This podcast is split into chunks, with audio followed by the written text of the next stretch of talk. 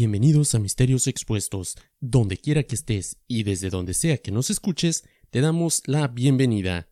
Transmitiendo desde la parte baja de la cuarta dimensión, mejor conocida como Norte Carolina, mi nombre es Alejandro y como siempre listo para traer otro misterio hasta tus oídos en este martes misterioso. Gracias por acompañarnos en el podcast que nunca ha construido una máquina del tiempo, pero si lo hiciéramos, nos aseguraríamos de no estrellarla en un país enemigo.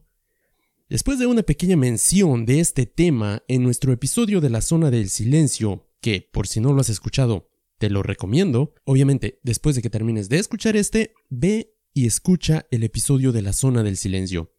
Como decía, después de una pequeña mención en ese episodio, algunas personas nos pidieron indagar un poquito más a fondo en el tema Speak for yourself. Nobody asked me anything. Por supuesto que nadie te pidió nada a ti. Es más, cuando ese episodio salió, ni siquiera existías. Bueno, existías, pero todavía eras una cafetera. The best things always comes last. No te adornes tanto. Además, se suponía que investigarías el tema de hoy, y en lugar de eso solo te la pasas espiando al gato del vecino. Everyone needs a hobby. Olvídalo. Vamos a iniciar el tema de hoy.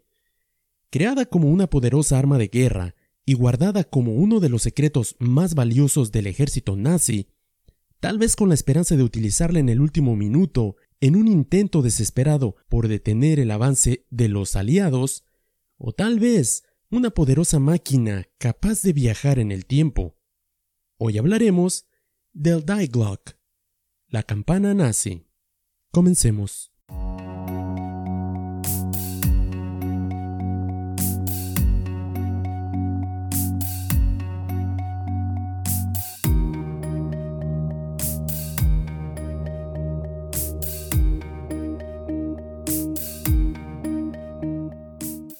Día de hoy nos vamos a transportar a 1943, justo en el medio de la Segunda Guerra Mundial, concretamente a tierras alemanas, que es de donde esta historia proviene, o por lo menos es donde se cree que habría sucedido, justo en medio del avance de los ejércitos de los aliados, y aunque se empezaba a vislumbrar la derrota nazi como una posibilidad, la verdad es que Adolfo Hitler nunca dejó de gastar enormes cantidades de recursos en lo que muchas personas piensan fue uno de sus más grandes errores, y es que tal vez habría influenciado en el desenlace final que llevó al ejército nazi a ser derrotado, afortunadamente. Digamos que los nazis nunca escatimaron en recursos, especialmente en su búsqueda por probar la supuesta superioridad de la raza blanca, o lo que se conoce como arianismo. Muchos conocemos las diferentes historias que hablan de las excursiones hechas por miembros del ejército nazi a la Antártida, especialmente una que fue hecha de 1938 a 1939, que fue eh, bautizada con el nombre de Nueva Suabia.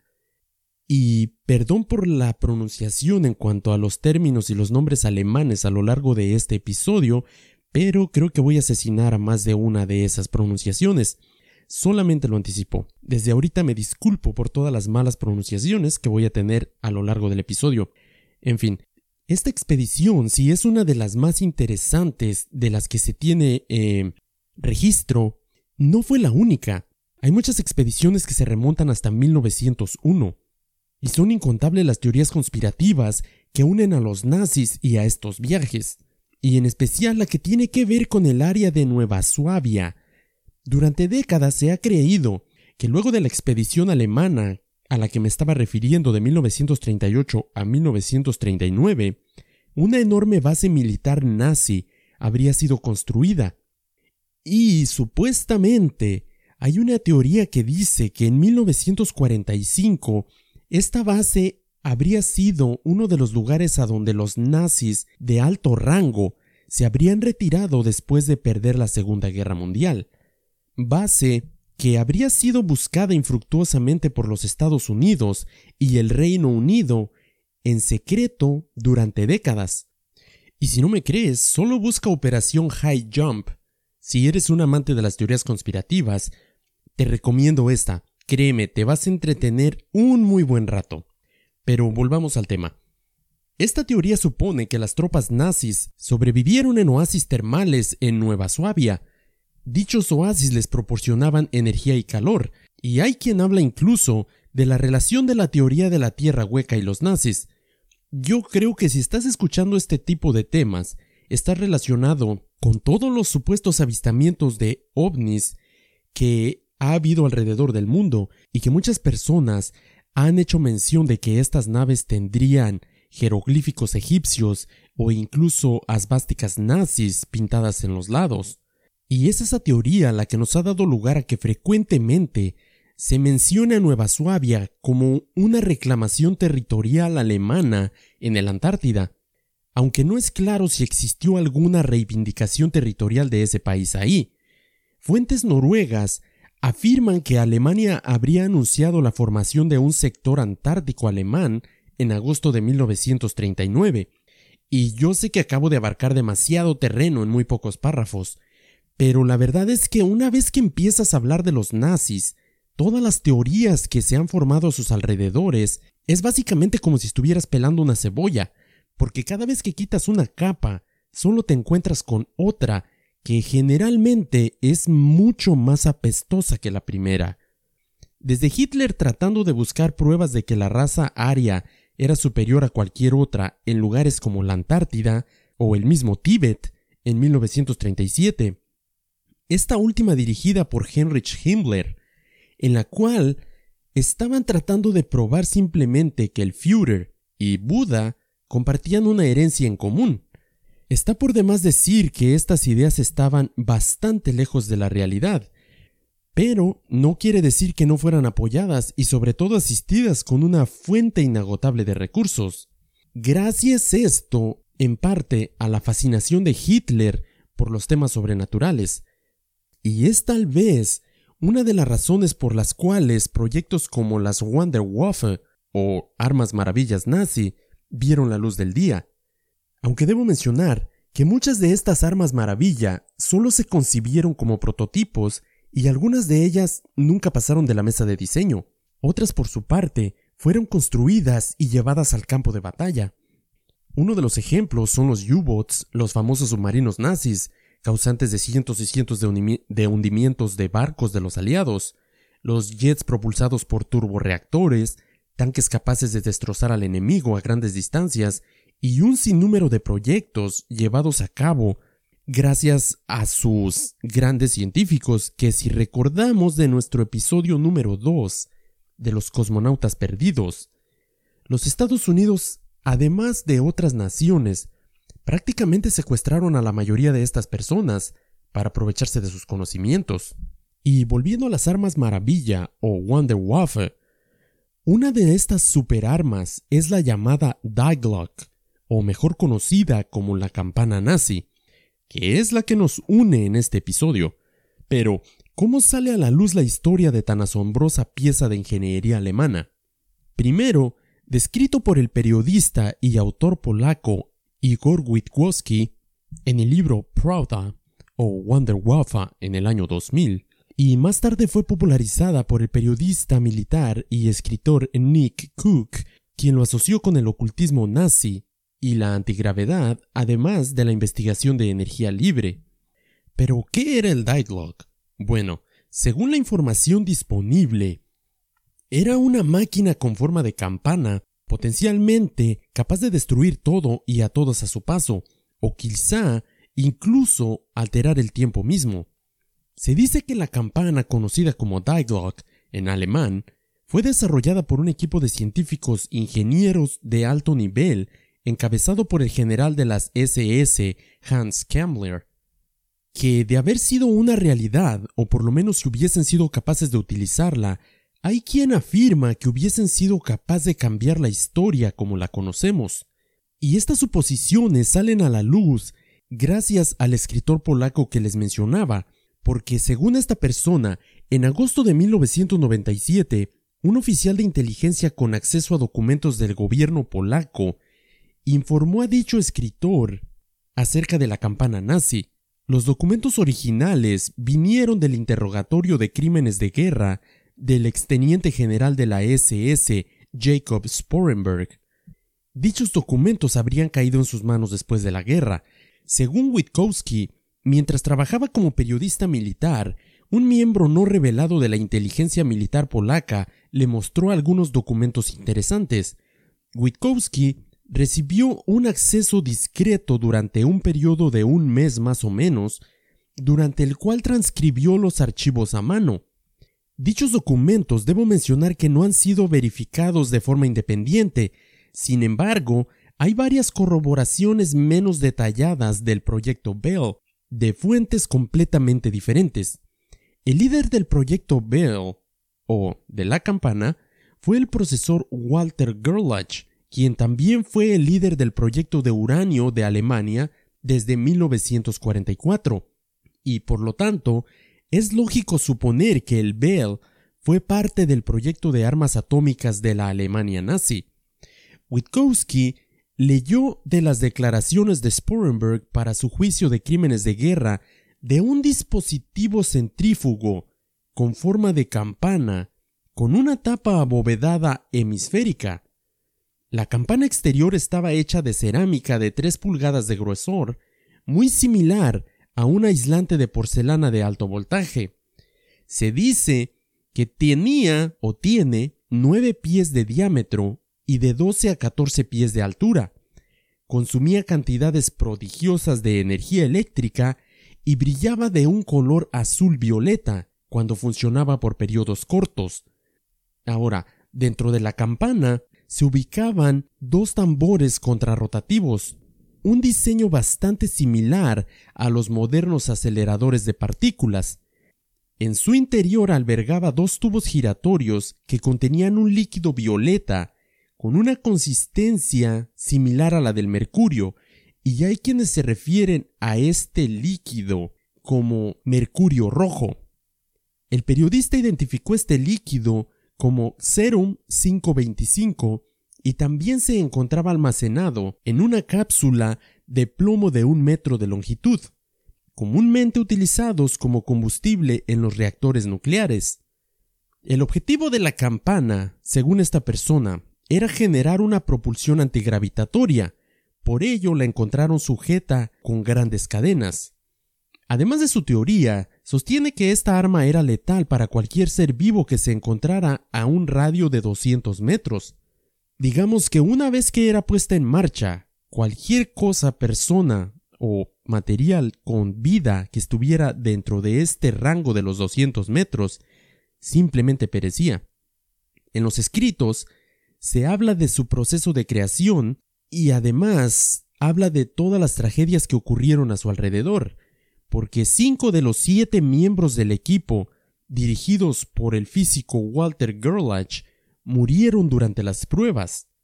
La campana se activaba cuando los tubos giraban en sentido inverso entre sí.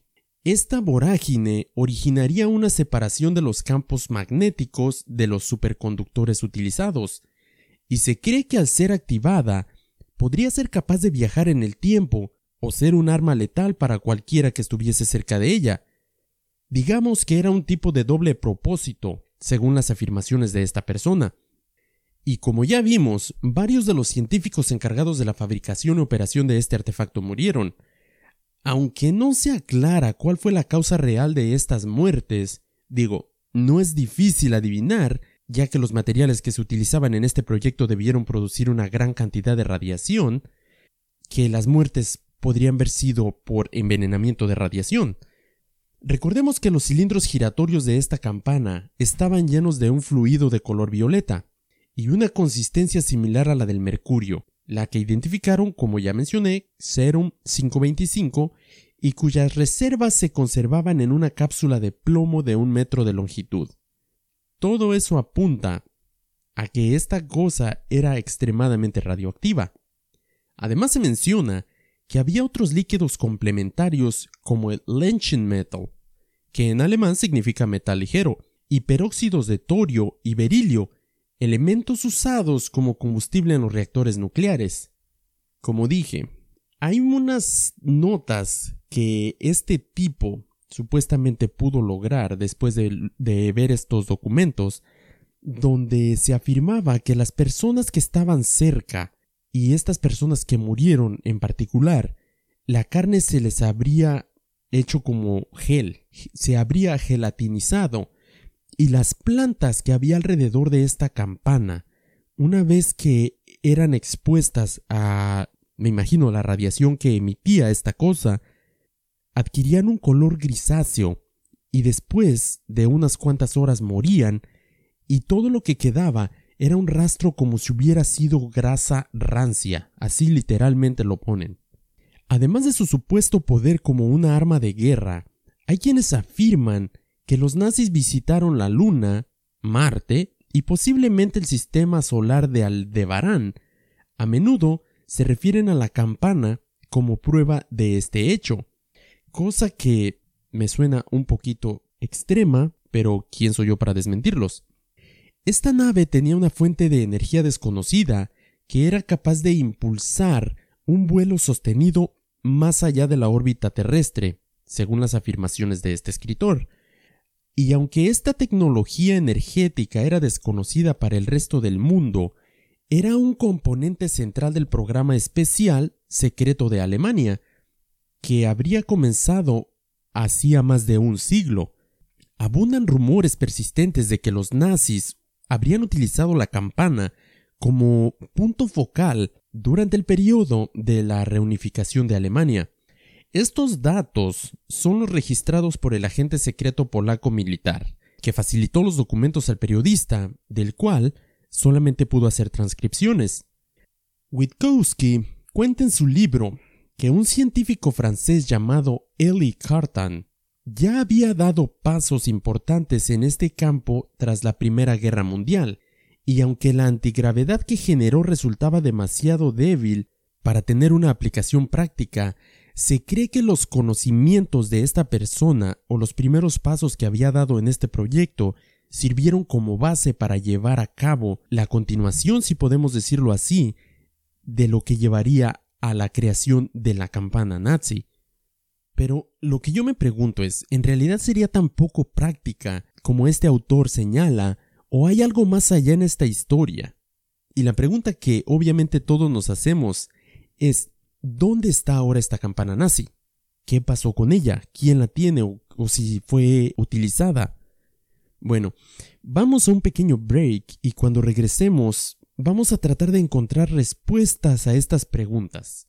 No te vayas, regreso en un minuto.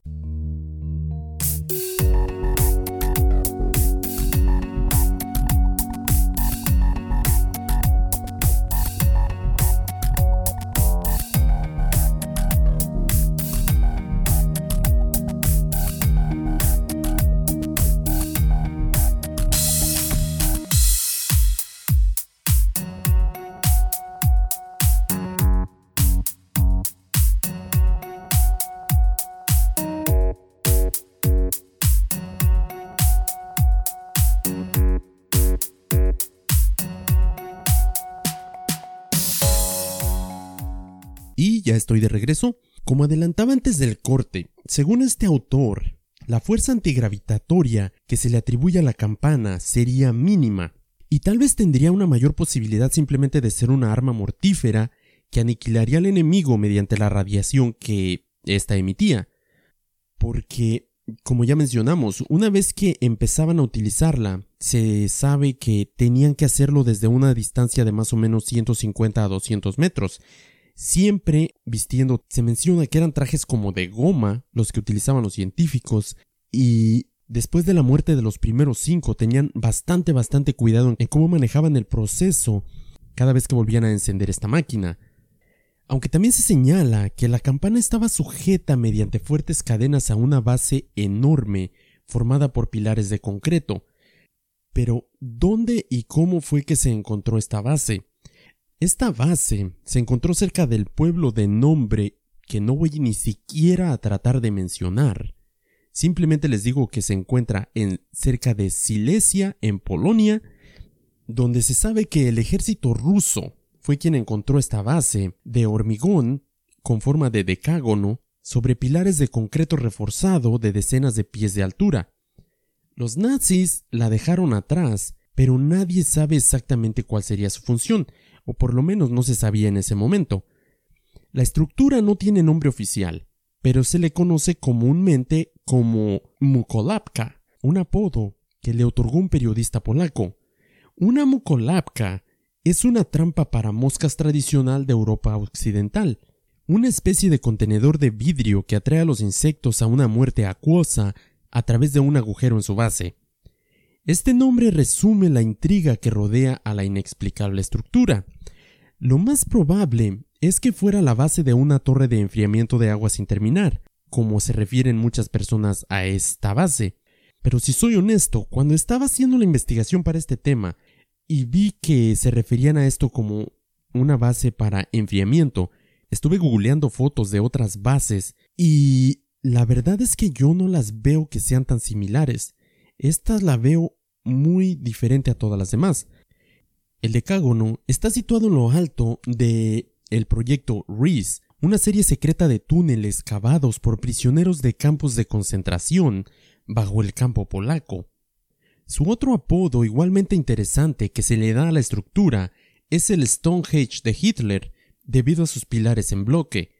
Esta asociación con el monumento prehistórico solo agrega otra capa más de misterio a esta enigmática ruina.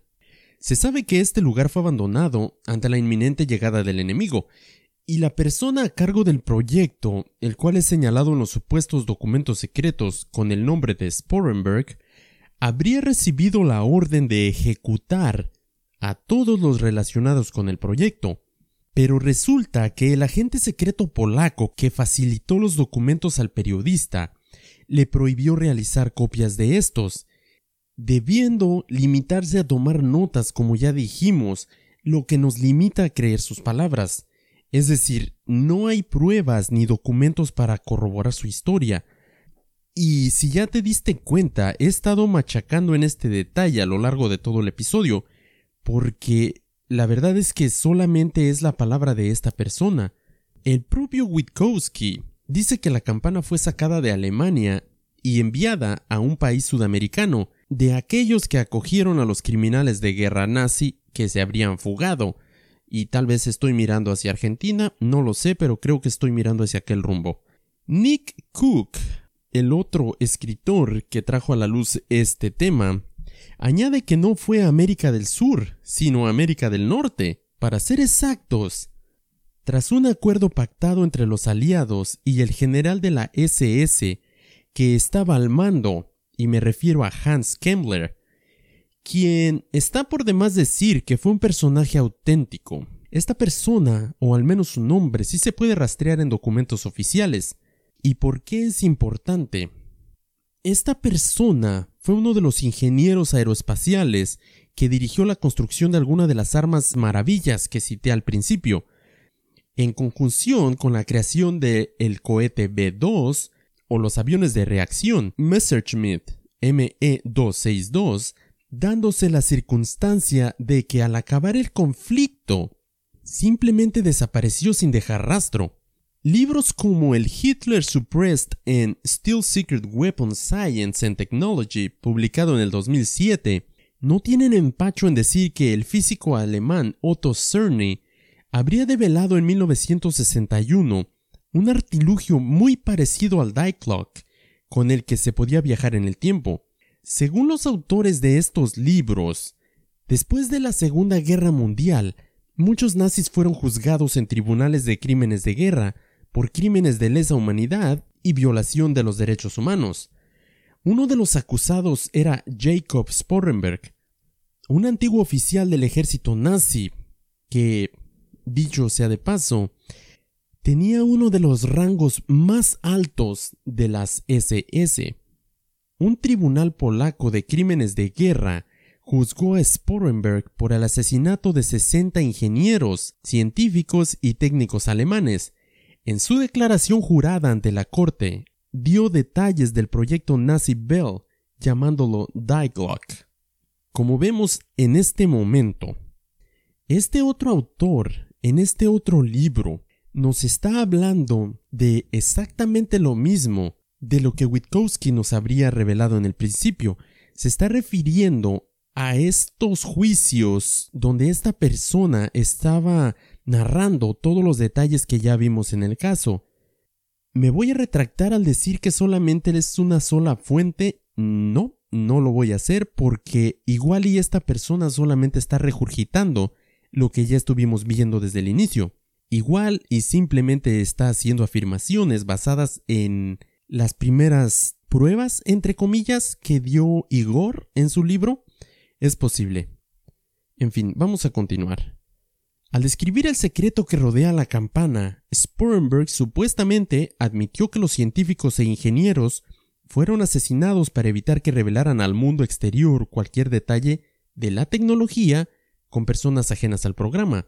Según la declaración jurada de Sporenberg, la campana era una tecnología muy avanzada que producía un silbido o zumbido cuando estaba en funcionamiento. Señaló que, debido al zumbido, sus compañeros alemanes se referían a la campana como la colmena. Pero entonces, si esta persona, esta segunda persona, afirma que fue real, ¿qué pasó con la campana después de la guerra? Porque como ya dijimos, supuestamente tuvieron que abandonar el sitio y todos habrían sido eliminados, excepto los oficiales de alto rango, por supuesto, y me imagino que los científicos de más alto rango también habrían tenido la suerte de que se les hubiese perdonado la vida. Entre esas personas de alto rango se encontraba Hans Kemmler, a quien se le atribuye ser la mente maestra detrás de la campana nazi. Pero contrario a todos los demás, esta persona desapareció por completo. No olvidemos que por el hecho de ser un activo de muy alto rango en el ejército nazi, los aliados les habrían ofrecido inmunidad completa a cambio de su cooperación.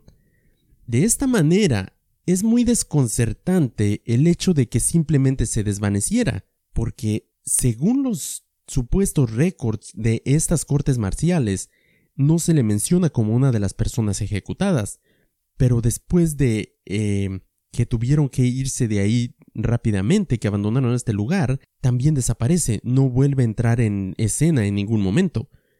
Ahora, hay quienes afirman que habría escapado utilizando la misma campana que había creado para viajar en el tiempo.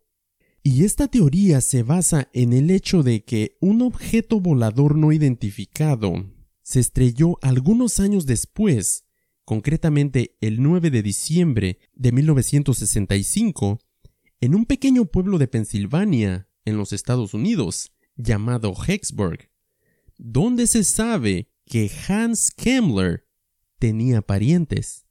Por increíble que parezca, esta es una de las partes que sí me emocionó, me llamó la atención acerca de la historia, saber que esta persona había desaparecido y que luego hay un objeto volador no identificado que se estrella en un lugar donde él tenía parientes. Se presume que este científico habría utilizado la campana nazi para viajar hacia el futuro y reunirse con sus familiares, además de adoptar una nueva identidad y trabajar para los Estados Unidos. Porque algo que sabemos que en realidad sucedió bajo el proyecto Paperclip, donde se trajeron a un sinnúmero de científicos después del final de la guerra y se les ofreció inmunidad absoluta a cambio de sus conocimientos. Eso pasó, eso fue un hecho. Y como dije, esto es una cebolla que tiene muchas capas y cada una más apestosa que la otra. Porque una vez que empiezas a entrar en el mundo de las teorías conspirativas, vas a tener los nazis saliendo en cada una de ellas, o por lo menos en la mayoría de ellas.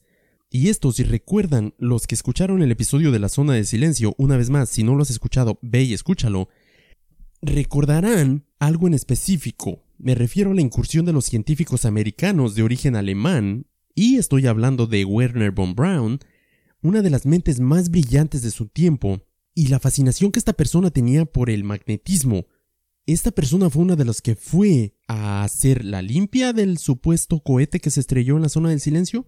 Y esta persona, Von Brown, fue de los que fueron traídos a Estados Unidos bajo el programa Paperclip. Pero, en fin, vamos a volver a Pensilvania, vamos a enfocarnos, porque empiezo, una vez que empiezo a, a relatar y a entrar en todas estas diferentes aristas que tiene este tema, me pierdo. Volviendo a Pensilvania, eran las 4.47 de la tarde cuando salió del cielo desde el lado noreste un objeto en llamas que parecía estar guiado, cambiando su camino y haciendo un descenso nivelado, lejos de las áreas residenciales y hacia los bosques de Kecksburg. Las primeras personas en la escena dijeron que estaba parcialmente enterrado en el suelo cuando llegaron. Estaba hecho de metal, de entre 10 y 12 pies de altura, y tenía una forma de bellota o campana. Había extrañas marcas en una banda cerca de la parte inferior que parecían jeroglíficos. ¿En dónde he escuchado esa historia? Cuando lo vieron precipitarse al suelo, cientos de personas vieron el objeto pensando que era un avión en llamas y, sin pensar, lo primero que hicieron fue llamar a las autoridades. John Hayes, un residente de este lugar, tenía 10 años y estaba jugando al fútbol cuando el objeto aterrizó. A pesar de que su familia vivía cerca, citando las palabras de esta persona, nos dice, cuando entré a la casa, mi papá tenía la radio encendida y dijeron que algo se había estrellado en un pueblo cercano. Entonces mi mamá, que estaba mirando por la ventana, dijo, no, se estrelló ahí afuera. Miramos todos los coches que llegaban de todos lados de la colina y había actividad por todo el lugar, relata esta persona. Las primeras personas en la escena fueron los vecinos curiosos, luego vinieron los bomberos voluntarios y la policía del lugar. Fueron seguidos por reporteros. Luego hubo informes de personal militar entrando, lo que sorprendió a los residentes de Kecksburg y a los investigadores hasta el día de hoy fue la rapidez con la que los militares armados, se dice que fueron más de dos docenas de ellos, la rapidez con la que llegaron a este lugar, y obviamente se hicieron cargo de todo, ahuyentando a la gente. Era alrededor de las ocho de la noche, cuando el ejército estadounidense llegó al lugar para llevarse el objeto en la parte trasera de un camión de plataforma, y según los testigos, aún bajo las lonas que lo cubrían, podías ver su forma cónica. Stan Gordon, residente de Greensburg, quien se convertiría en un destacado investigador de ovnis, tenía 16 años y estaba escuchando un programa en la radio KDKA, cuando el presentador comenzó a recibir llamadas de los testigos. Todo mundo estaba hablando de la nave que acababa de aterrizar. Pero, el día después de dicho evento, personal del ejército se presentó a la estación de radio y le ordenaron hacer una transmisión especial donde dirían a los escuchas que se había tratado de los restos de un satélite, advirtiéndoles que de no hacerlo les cancelarían la licencia para transmitir. Exactamente la misma estrategia utilizada en Roswell solo unos años atrás. La mayoría de los investigadores creen que fue llevado a un hangar de la base de la Fuerza Aérea de Wright Patterson en Dayton, Ohio, aunque por desgracia no pude encontrar más información que ligue a Heinz Kemmler con el incidente de Pensilvania. Y algo que es también curioso es que en todas las páginas que tienen información acerca de la campana nazi, en todas encuentras lo mismo, los mismos tres o cuatro párrafos, la mayoría de estas páginas solamente regurgitando la misma información una y otra vez. Está por demás decir que no fue nada fácil encontrar todo lo que les acabo de narrar. Tal vez este ha sido hasta el momento el episodio más difícil de investigar por la falta de información al respecto. De cualquier manera, está por demás decir que lo disfruté, y tal vez lo notaron. Como dije, no lo voy a negar, es un tema que me llamó la atención cuando empecé a investigarlo, pero igual y hay una parte en la que te atrae la historia debido a que de pronto Kemmler desaparece en este lugar y después se le liga con el con el incidente de Pensilvania.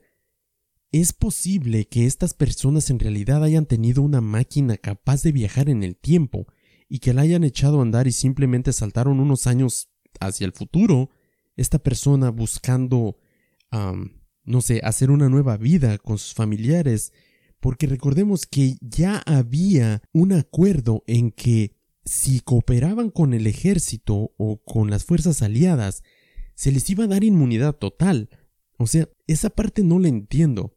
Y el hecho de que toda esta historia se base en los documentos que esta persona supuestamente vio, pero que no podemos corroborar con nada más, se me hace un poquito difícil de creer si no es que un mucho.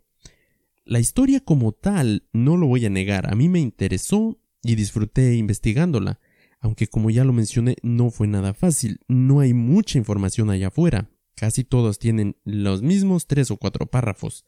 Te lo dejo a ti nuevamente como la mayoría de todos mis episodios. ¿Tú qué opinas? ¿Crees que en realidad estas personas hayan tenido la capacidad de crear una arma o un aparato capaz de viajar en el tiempo? Y si es que lo tenían, ¿por qué no fue la historia diferente? Quiero decir, si tienes la capacidad de viajar en el tiempo, ¿por qué no viajar hacia el futuro y ver la manera de ganar esa guerra? O tal vez nunca llegaron al punto de que fuera operacional al 100% y que por una ironía del destino, esa máquina del tiempo no hubiera estado lista y simplemente los aliados llegaron y se les terminó el tiempo?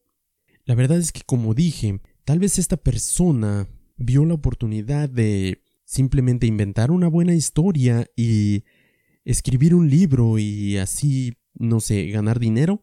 Puede ser. No estoy diciendo que eso fue lo que hizo, pero vaya, hay muchas personas que lo han hecho, especialmente cuando hablas de temas como este. En fin, como dije, te lo dejo a ti. ¿Tú qué crees que pasó? ¿Qué crees que sucedió? Déjame tu opinión. Puedes enviarme un correo, ya lo sabes, estereosexpuestospodcast.gmail.com un mensaje directo, haznos llegar tus opiniones. ¿Qué te parece el tema? ¿Te gustó? ¿Crees que es una historia demasiado increíble como para que sea cierta? No olvides recomendar nuestro podcast con personas que les guste este tipo de temática. Ya lo sabes, si tienes algún tema que quieras que cubramos, ya sabes que estaremos más que encantados de traer a la luz algún tema que tengas por ahí. La mayoría de los temas que hemos eh, hecho hasta el día de hoy han sido, no sé, tal vez un 80% peticiones de los oyentes o sugerencias que nos piden cubrir algún tema en específico. Igual si tienes alguno, haznoslo llegar. Trataremos de hacer lo mejor posible por cubrirlo. Y por lo pronto, pues es todo. De esta manera llegamos al final del episodio del día de hoy. Como siempre, ya lo sabes, mi nombre es Alejandro. Y del otro lado, el Mystery Bot. I'm the best part of this podcast. Te esperamos la próxima semana con otro episodio en otro martes misterioso. Hasta la próxima.